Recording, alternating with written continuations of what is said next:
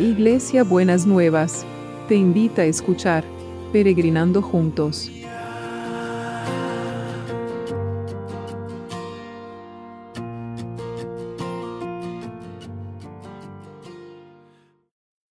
Buenos días mis peregrinos y peregrinas, ¿cómo andamos para empezar este martes que el Señor nos ha preparado?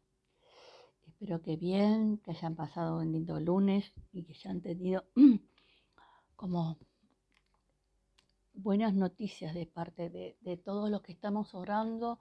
Cada día nos llegan más pedidos eh, de los a los peregrinos, de, las personas que se internan, que se reponen, que les están peor, que están mejor.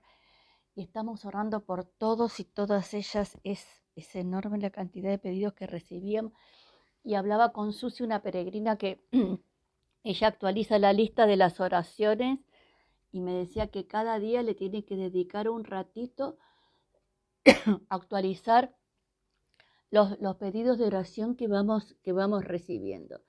Así que esto me hizo pensar y además me compartía ella, eh, estábamos hablando con ella de, de mm, cómo Dios está obrando en este tiempo de maneras que no, no nos imaginamos, de manera que no nos vemos, que como digo siempre, parezco que soy reiterativa, pero bueno, me tienen que tener paciencia. Nosotros quisiéramos que Dios obrara de una manera y, obra de 20 maneras diferentes, ¿no? Y eso, hay una expresión en, en el Nuevo Testamento que ya habla de la multiforme gracia de Dios, las multiformes, las muchas maneras en que la gracia de Dios se manifiesta. Y entonces, eh, estaba pensando mucho en eso, ¿no? Y creo que tenemos que abrir nuestros corazones y nuestro entendimiento a ver de qué, cuál es la manera en que Dios se manifiesta. Y ella me contaba que un hijo suyo tuvo COVID y había sido muy fumador. Y entonces, eh, y había tenido muchos problemas de salud. Y fue y le hicieron una tomografía para hacerle el control y demás, y que el pulmón estaba mucho mejor. No podía creer el, el médico cómo estaba ese, ese pulmón. Así que eh, el Señor, él tuvo COVID, el Señor tuvo que pasar su proceso, Salió sin y en vez de secuelas se le mejoró el pulmón. Eh, así que tenemos que ver los ojos, tenemos que mirar con ojos de la gracia, ¿no? Esto es algo que tenemos que aprender en este tiempo, ver en medio de toda la situación cómo Dios está, se está moviendo. Y entonces, hablando de esto, hay un pasaje en Efesios 3, 10 y 11 que dice así. El propósito de Dios con todo esto, revelar el plan de Dios, ¿no? Dice, fue utilizar a la iglesia para mostrar la amplia variedad de su sabiduría a todos los gobernantes y autoridades visibles, invisibles, perdón, leo de vuelta. El propósito de Dios con todo esto fue utilizar a la iglesia para mostrar la amplia variedad de su sabiduría a todos los gobernantes y autoridades invisibles que están en los lugares celestiales. Ese era su plan eterno, que Él llevó a cabo por medio de Cristo Jesús, nuestro Señor. Entonces acá tenemos la función de la iglesia. Como siempre decimos en Buenas Nuevas, sane sus experiencias eclesiásticas que no sean un obstáculo para lo que hoy vamos a ver, que es la multiforme sabiduría de Dios. Pero para mostrársela a quién esa multiforme sabiduría, que en otra versión dice la amplia variedad de su sabiduría, al mundo espiritual, a los gobernantes y autoridades invisibles que están en los lugares del cielo. Entonces Dios derrama su sabiduría y su gracia para mostrarle a, todos los espíritus que están, los buenos y los malos, que están gobernando en los lugares celestiales, quién es Dios y de qué manera funciona y cómo, cómo qué es lo que Él está haciendo acá en la tierra. Eh, me acuerdo que cuando era chica estaban de moda los, los pósters, ¿no es cierto? Y entonces había un póster que decía, no temas ir despacio, teme no avanzar. Y con esto del COVID, esa es la frase que me parece, que eh, van despacio pero avanzan. Carlos está mejor eh, y Gustavo está de a poquito a poquito, le están bajando el oxígeno, ¿no es cierto? Em, y bueno, y todos los otros, los otros pedidos que tenemos de tanta gente, hay unos misioneros que también me mandaron ayer, eh, que todavía no, no, pude leer, el, porque estuve requete ocupada, no pude leer el, eh, lo que me pedían, pero eh, son unos misioneros que necesitan, que necesitan de nuestro, del cuidado, ¿no es cierto? Entonces, de nuestras oraciones. Oremos por todos ellos y todas ellas y pidámosle al Señor que no solamente muestre a, los, a los aires, al mundo espiritual, la multiforme sabiduría de Dios, sino que también nos las muestre a nosotros, que nosotros también podamos ver la multiforme sabiduría de Dios y la multiforme, la manera preciosas en que Dios derrama de su gracia. Ese regalo inmerecido que recibimos de parte de Dios. Señor, verdaderamente vos tenés muchísimas maneras, muchas maneras de manifestar tu gracia, de manifestar tu sabiduría.